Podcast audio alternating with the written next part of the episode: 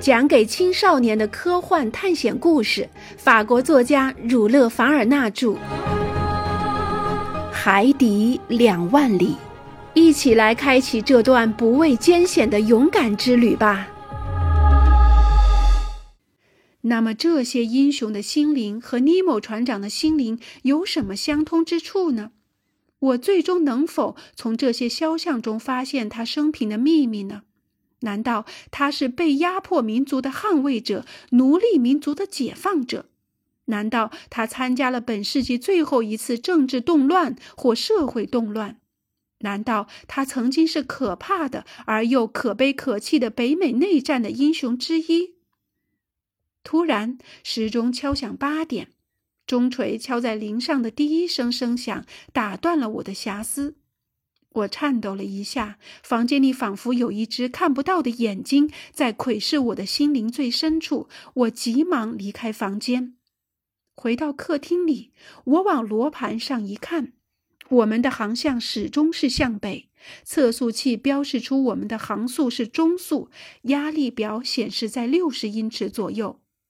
这时候真是加拿大人实行计划的好时机。于是我回到房间，穿上了暖暖的海靴、水獭帽和海豹里皮真丝外套，一切准备就绪。我等待着，伸长耳朵聆听着。我想，会不会突然传来一阵叫喊，告诉我尼德兰刚刚在实施逃跑计划时被发觉了呢？可是，只有机轮的晃动打破了船上的沉寂。我担心不已，我想尽量保持平静，但突然，九点差几分了。我把耳朵贴在尼莫船长的门边，里面一丝声音也没有。于是我离开房间，回到了半黑半亮着，但里面空无一人的客厅。我打开通向图书室的门，里面一样光线不足，冷冷清清的。我站在对着中央扶梯的门边，等待尼德兰的信号。这时，机轮的转动明显减弱，然后完全停下来。鹦鹉螺号的航速怎么会有这样的变化呢？这次停船对尼德兰的计划是有利还是不利呢？我说不准。在沉寂中，我只听见了我的心在砰砰地跳。突然，我感到一阵轻微的撞击。我意识到鹦鹉螺号刚刚在海底停了下来，尼德兰还没向我发信号。我忧心忡忡，很想去找他，让他再重新计划一下，因为我感觉到我们是在不寻常的条件下航行的。这时，客厅的门打开了，尼某船长出现了。他一看到我就不加寒暄的亲切说：“啊，教授先生。”我还在找您了。您知道你们西班牙的历史吗？此时此刻，我精神恍惚，头脑一片空白。在这种处境下，即使是深知自己国家历史的人，也会说不出一句话来的。怎么？尼莫船长又说：“您听到我的问题了吗？您知道西班牙的历史吗？”不太了解，我回答说。许多学者都一样不知道，尼莫船长说：“那请坐吧。”他又补充说：“我来给您讲讲他历史上的一段奇闻异事吧。”船长躺在一张安乐椅上，我机械地坐在他身边的阴影中。教授先生，他对我说：“请好好听我说来。”这段历史的某一方面会使您感兴趣的，因为它能回答一个您可能一直无法解释的问题。我听着呢，船长。我说，我不知道我的谈话者究竟想说什么。我揣度着这件事儿是否和我们的逃跑计划有关。教授先生，尼莫船长接着说。如果您愿意，我们得从一七零二年说起。您不会不知道，在那个年代，你们的路易十四以为他这样一个专制君主的一个手势，就能让比利牛斯山缩到地里。于是他就让他的孙子安茹公爵到西班牙去做国王。这个号称菲利普五世的王孙，把西班牙统治得一团糟，而且在外面又与强敌发生了冲突。事实上，在一年前，为了把西班牙国王的王冠从菲利普五世的头上摘下来，戴到一位将称为查理三世的奥地利亲王头上。荷兰、奥地利和英国三国皇室在海牙签订了结盟条约。当然，西班牙抵制这个同盟，但西班牙缺乏兵员和海军。然而，只要他那些满载从美洲运来的金银的大帆船一开进港口，他就不缺钱。一七零二年底，西班牙正等待着一支载有大量金银的船队的到来。当时因为有盟军的海军军舰在大西洋海域游曳，所以法国派遣了一支由二十三艘战舰、由夏多雷诺海军司令官指挥的舰队为西班牙的船队护航。这支船队本应该是开往加迪斯港的。但当司令官获悉英国军舰在那一带海区巡逻的情报后，便决定在法国的一个港口靠岸。运输船的西班牙船长们当然都反对这个决定，他们想把船队开往西班牙的港口靠岸，即使加的斯港不能停靠，也可以停靠在位于西班牙西北海岸的维多港，因为那里还没有被封锁。夏多雷诺海军司令官势单力薄，最终只好听从于这个主张，把船队开进了维多港。麻烦的是，当时这个港口是个没有设置任何防御的开阔锚地，那么就必须在盟军舰队到达之前赶快把货卸下。如果当时不是发生了一场毫无意义的纠纷，卸货时间还是有的。您能把握这一连串的事件吗？尼莫船长问我。完全可以，我说。我还不知道他给我上这节历史课的目的在于什么。那我继续。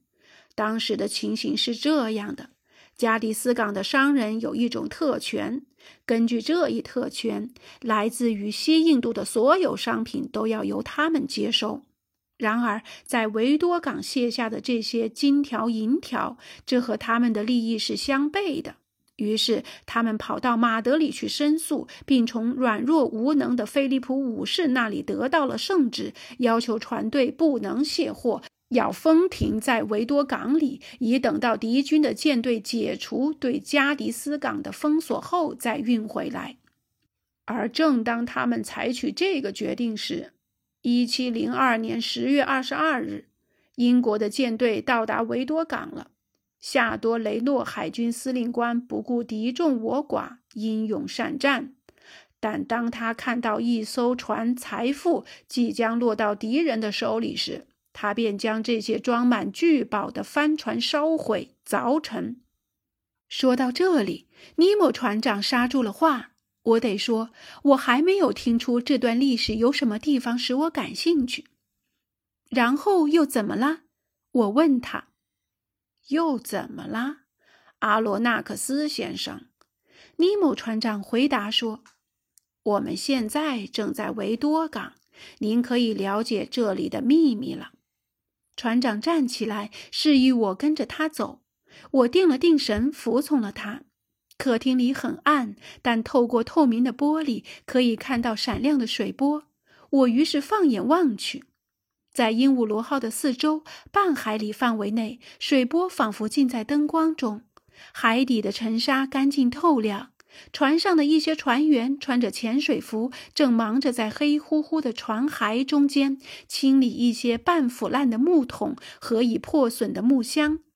这些木桶和木箱中散落出一些金条、银条，以及数不胜数的银币和珠宝。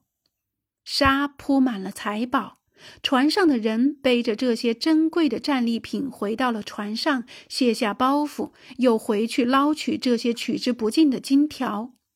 此时我明白了，这里是一七零二年十月二十二日海战的战场。西班牙政府的运输船队也正是在这里沉没。在这里，尼莫船长根据他自己的需要敛集了千百万金银，装进了他的鹦鹉螺号船上。每周将这些珍贵金属运出来，是为了给他，仅仅是为了给他。他是印加斯和费尔兰多·戈尔代的战败者的财宝的无可争议的直接继承人。您知道，教授先生，他微笑着问我：“大海蕴藏着多少财富吗？”我知道，我回答：“有人估计，海水中处于悬浮状的银就有两百万吨，可能是。”但要提炼这些银，开销比利润还大。而在这里，恰恰相反，我只要去搜集人们丢弃的东西就行，而且不只是在维戈湾，在其他上千个我的航海地图上标出的海难地点上，我都只要这样干就行了。现在你明白我是个千百亿富翁吗？我明白这一点，船长。恕我冒昧地说一句，您这样开发珍贵的维戈湾，只不过比您的对手公司先走一步罢了。哪个公司？得到西班牙政府允许寻找沉船特权的公司。公司股东们对这笔巨额利润垂涎欲滴，因为他们估计这些沉没的财宝价值五亿。五亿？船长回答说。过去这里有五亿，但现在不是这个数了。确实是这样，我说。因此，最好先给那些股东们一个通知，这或许是一个仁慈之举，说不定他们会很欢迎呢。因为那些赌徒们最悔恨的，通常是他们疯狂希望的破灭，而不是金钱的损失。总之，对于他们，我毫不可怜。我可怜的是那些穷苦人。这么多的财富，如果能分给他们，本可以大家利用的，可现在对他们将永远毫无用处。我想，我或许不应该发出这样的感叹，会刺伤尼莫船长的。毫无用处，他激动地回答。那么，先生，您以为我收集了这些财宝就会把它们浪费掉吗？按您的意思，我费这么大劲儿收集这些财宝，只是为了我一个人吗？谁告诉您我没有把它们好好利用呢？您以为我不知道世上有受苦受难的人们和被压迫的种族，有要救济的穷人和有要报仇的牺牲者吗？难道您不明白？尼莫船长说到最后一句时便打住了，他可能后悔自己说的太多了。我猜对了，不论是什么原因迫使尼莫船长到海底寻找自由，他首先还是一个人，他的心还是在为人类的苦难而跳动着，他会给受奴役的种族和个人送去他的仁慈的。于是我明白了，当鹦鹉螺号游弋在发生起义的克利特岛海里时。尼莫船长送出去的那几百万财富是给谁了？